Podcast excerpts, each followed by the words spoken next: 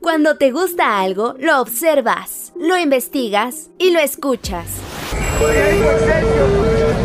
Así es Adicción CDMX, el podcast donde recorres la ciudad y visitas los museos. Visitas los museos. Con Edwin Ramos. ¿Qué tal amigos de Adicción CDMX? ¿Cómo están? Bienvenidos a un nuevo podcast, a una nueva entrega. Los saluda Edwin Ramos y en esta ocasión me acompaña Karina Herrera, quien forma parte de, esta pieza, este espectáculo que nos va a comentar y que se llama Tata Nana, eh, de la que nos va a, platicar en estos minutos. Primero que nada, Karina, un gusto recibirte. ¿Cómo estás? Muy bien, Edwin, muchas gracias. Muchas gracias a ti. Oye, platícanos de qué va y qué verá el público en esta puesta, en esta pieza? Bueno, Tatanana es una pieza coreográfica, como mencionan.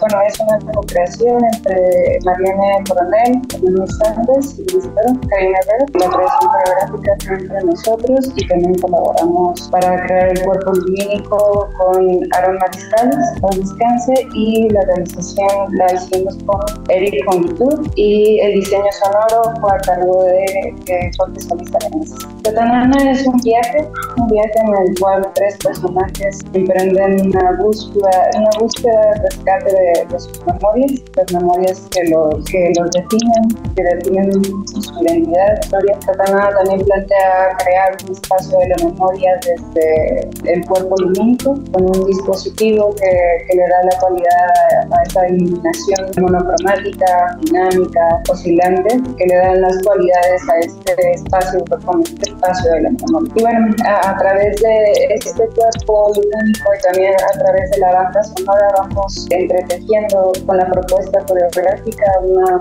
correlaciones funcionales y significativas entre lo conceptual y lo concreto de la zona. Además, esta obra forma parte de las piezas finalistas ¿no? del Premio Nacional de Danza Guillermo Arriaga de 2023. ¿Cómo es que te sientes a formar parte de ella, de esta obra que ya nos comentaste, el que haya llegado a este, pues, a este punto y digamos que se presente pues en este año, ¿no? Sí, ha sido una experiencia muy gratificante y siento, yo sé, desde inicio mucha gratitud por todo el camino que hemos seguido con este proyecto. En realidad no, no ninguno de los integrantes de este proyecto teníamos mucha expectativa, simplemente estábamos creando por el mero gusto de compartir. Pues es una gran oportunidad eh, haber estado en la semifinal, en la final del premio, el poder compartir nuestro trabajo con colegas y con y pues esta oportunidad que se da nuevamente de estas temporadas en la Ciudad de México y pues sí, ha sido inesperado y muy gratificante. Compártelo al público, invítalo, dónde se va a presentar y cuándo. Nos presentaremos en el Teatro de la Danza compartiendo el programa con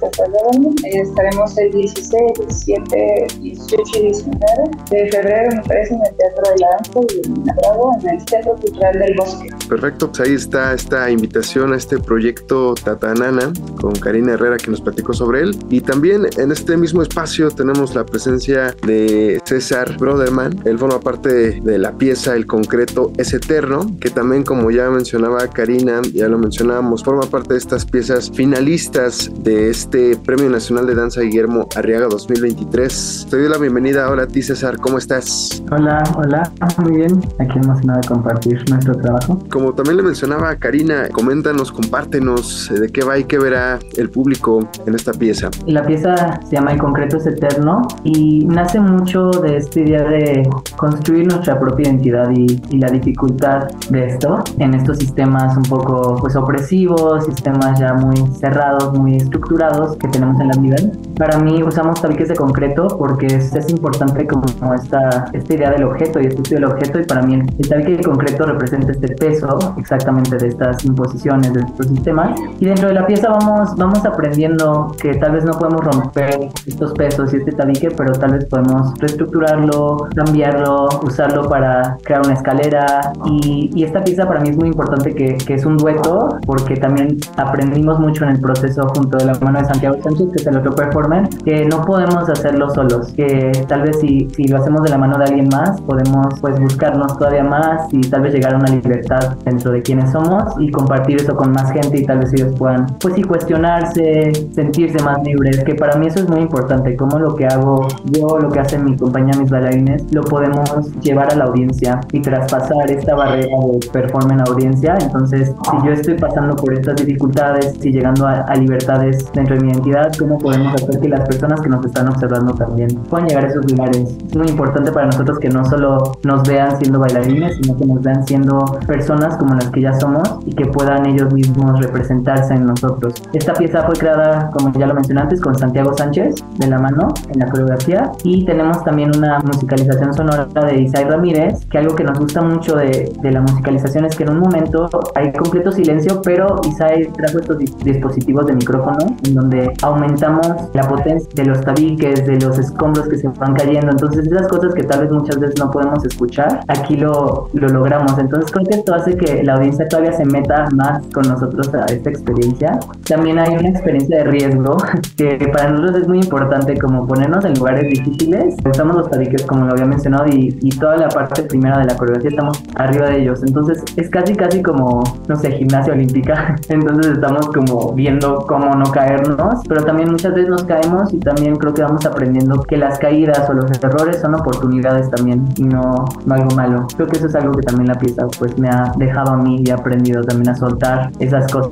de lo hiciste mal o no puedes. Y más justo en esta idea que compartimos en un premio de danza. Entonces algo lindo que también aprendí de este premio de danza es que pudimos compartir con otros colegas más que competir. Invítanos cuándo y dónde se presenta también, en este caso, eh, el proyecto que nos estás comentando, César, el concreto es eterno. Están listas en el Teatro de la Danza el 15, 16, 17, 18 de, de febrero y nos encantaría que estuvieran con nosotros. Perfecto. Oye, y también este, cuentan con redes sociales para que el público le siga su trabajo. Mi mismo Instagram, César Broderman, subimos todo. Tenemos otras piezas que también vamos presentando en, pues aquí en Ciudad de México o en la República Mexicana para que estén ahí al tanto. También damos muchas clases, no solo para bailarines, pero también para personas, no con entrenamiento de, de danza, que creo que es muy importante también que todos nos movamos un poquito, aunque sea cada día. César Broderman, que forma parte de este proyecto El Concreto, es eterno y ya decíamos que al igual que con Karina Herrera, ambas piezas de las que nos platicaron en estos minutos fueron piezas finalistas del Premio Nacional de Danza Guillermo Arriaga 2023. César, te agradezco Karina este tiempo que otorgaron a Adicción CDMX para comentarnos sobre sus proyectos. Muchas gracias. Gracias.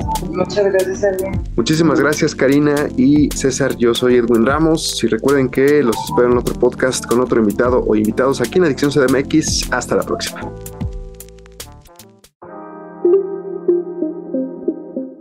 Cuando te gusta algo, lo observas, lo investigas y lo escuchas. Por su propia seguridad, ninguna persona deberá permanecer a bordo. Así es Adicción CDMX, el podcast donde recorres la ciudad y visitas los museos. Visitas los museos. Con Edwin Ramos.